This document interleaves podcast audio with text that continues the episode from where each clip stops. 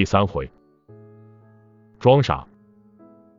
很多年前，当时我还在杀猪，一天有个算命先生说要给我算一卦，开始我不同意，后来他说只要一卦大肠就可以了，于是我就同意了。他让我随便写个字，我只会写自己的名字，于是我就写了个义字。那人沉思片刻，问我叫什么名字，我说叫张飞。他又问我中午吃的什么，我说吃了三大碗米饭。于是他摇了摇头，把义字上面的雨划掉，加了个米上去，嘴里说道：“酒囊饭袋，酒囊饭袋。”然后转身走了，连大肠都没拿。这个人后来我又见过他，他叫杨修，被曹操杀了，据说是因为他太聪明了。原来太聪明也是一种错，这让我想起了阿斗。阿斗是个很奇怪的孩子，九岁时才能用双手加双脚数到十八。平日里总是呆呆的看着一个地方发笑，很少说话。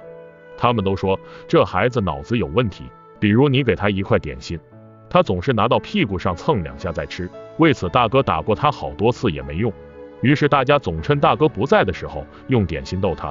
有段时间我一度以为他是让子龙在长坂坡那次给蒙在怀里憋坏的，觉得他怪可怜的。后来我才知道我错了。应该可怜的人是你我和那些给他点心的人。军师说：“你有没有发现阿斗几乎每天都有点心吃？”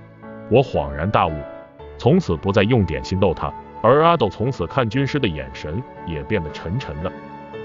我不知道阿斗是不是个聪明人，但有一点我敢肯定，至少他不是个傻子。